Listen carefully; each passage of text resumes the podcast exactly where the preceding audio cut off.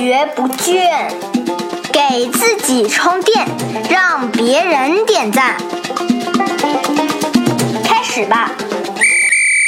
大家好，我是老汪，欢迎来到我们与喜马拉雅联合制作播出的《快学不倦》啊。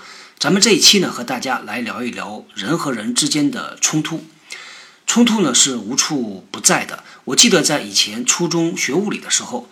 老师呢，当时曾经提出过一个很有意思的问题。他说：“如果这个世界上不存在着摩擦力啊，会怎么样？”这问题呢，让我是浮想联翩啊，想了不少。我们如果把这个问题把它变一个形啊，现在变成：如果这个世界上人和人之间不存在着摩擦，不存在着冲突，会怎么样？世界会很美好，是吧？但实际上，真实的世界往往是脏乱差的啊。尤其呢，在企业里边，冲突是到处都有的。我觉得呢，可能是有两个主要的原因。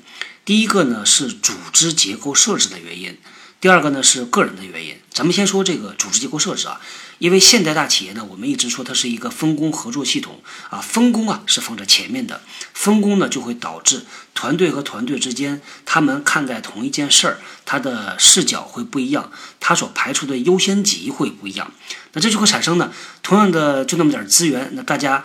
在决定先做什么后做什么的时候呢，就会发生不一致的意见。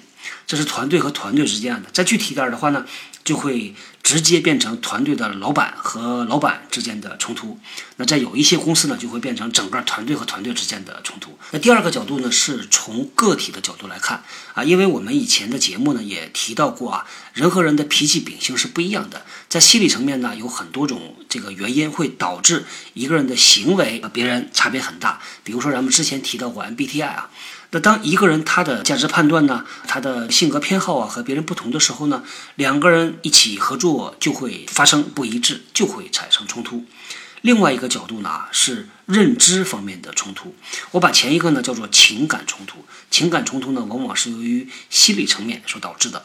那认知层面呢，是由于同样的一件事儿被不同的人看的时候啊，大家所得出的结论不一样，他所看到的事情的范围不同啊，结论就会不同。对于个体而言呢，我们是可以做一些文章的，可以通过一些工具方法降低人和人之间的冲突。那对于前面的心理层面的冲突呢，我们一般呢在企业里边是通过做一些性格评测呀，比如说 MBTI 啊，比如说 DISC 呀，还有什么 HBDI 呀，帮助团队之间的成员更加的了解对方，从了解到理解，从理解到合作。那这是我们以前用的方法。那对于认知所带来的冲突呢，其实呢也很简单，并不难。因为产生的根源是在于大家他所看到的内容不一样，有的人多，有的人少，有的人看到了 A，有的人看到了 B，那会导致他的结论就不同嘛。所以呢，往往对于认知冲突啊，我们更多的是鼓励啊，团队内部的成员坐下来，大家能够畅所欲言、开诚布公的去谈。那关于这个冲突呢，有一个特别特别著名的模型，叫做 TKI 模型。啊，全程很长啊。这个简单的说啊，它是两个美国人，一九七六年创立的。第一个人呢叫做托马斯，第二个人叫做 Q 曼。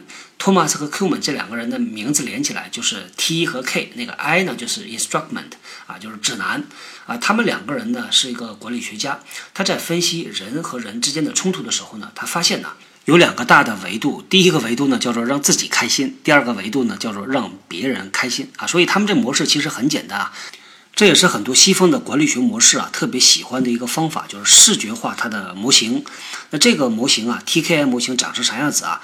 啊，大家可以拿一张白纸出来，从左向右呢，你画一个 X 轴；从下到上呢，再画一个 Y 轴啊。这两个轴呢有一个交点，这个焦点呢，我们把它叫做不坚持也不合作。这个 Y 轴的顶头啊，把它叫做坚持，坚持啥呢？就是坚持自己的意见。所以我们能看到，Y 轴实际上呢，就是让自己开心。那 X 轴的这个顶点呢，就是合作。所以呢，这样会形成五种模式啊。先说极端的，第一种呢，就是完全坚持自己的意见，不管其他人的，只让自己开心。这种呢，叫做竞争型。啊，这种竞争型表现出来的时候啊，一般呢都是涉及到根本的问题了啊，比如说呢，涉及到你的一些处事的原则啊，你的立场啊，也就意味着啊，这事儿是没法谈的啊，不需要谈，你就一定会坚持你的这个意见的。还有的时候呢，是因为啊，你的拳头大，你的嗓门大，你的职位高，所以呢啊，你一拍桌子说这事儿就这么定了。还有的时候是因为时间特别紧急啊，所以你就用这个办法来处理。那其实，在国际政治上呢，啊，我觉得美国就特别啊喜欢这种竞争型的做事风格啊。我们国家呢，在对待这个台湾问题上啊，也一样的竞争型态度啊。就这事儿呢，是不用讨论的，就是让我开心就好了。那还有一种比较极端的第二类，叫做顺应型。这个顺应型呢，往往表现在企业里边的，就是那些特别在乎别人感受、特别在乎别人对自己评价啊这样的人。我们以前开玩笑啊，说遇到冲突的时候呢，这种人是把刀尖朝里扎自己的，宁可让自己吃亏啊，宁可放弃自己的立场观点，也希望能够得到别人的认同啊。这种人啊，其实在企业里边也有的啊。那第三类呢啊，是既讲究竞争也讲究合作的，这种呢往往是关注双方的立场。这个其实啊，呃，合作型是我们最希望看到的。但实际上呢，既能照顾到自己的立场，也能照顾到对方的立场，能够得到一个两全其美的方法，这个非常非常难。也就意味着啊，啊，第一点是合作型往往需要花费更多的时间资源去拿到一个结论。第二个呢，这个结论呢可能是非常有创意的，非常创新的。我一直觉得呢，我们中国政府在对待香港问题上，它就是合作型，最后拿出来一个一国两制的方案啊，这个挺典型啊。这是第三种。第四种呢，叫做妥协型啊，它和这个合作型比较起来呢，它就没有合作型那么积极主动的去找这个满足双方立场的解决方案，它往往用的办法呢，叫做各退一步，大家折中一下啊，这是第四种。第五种呢，就回到了整个 X 轴和 Y 轴的原点了，就是既不合作也不坚持，那叫什么呢？那叫回避型。回避型就是做缩头乌龟嘛，这个事儿我不谈。或者是呢，我一直拖着不办，这也是一个特别典型的。我们在企业里其实经常看到这种缩头乌龟的。好啊，啰里啰嗦跟大家把这五个模式简单的介绍了一下啊。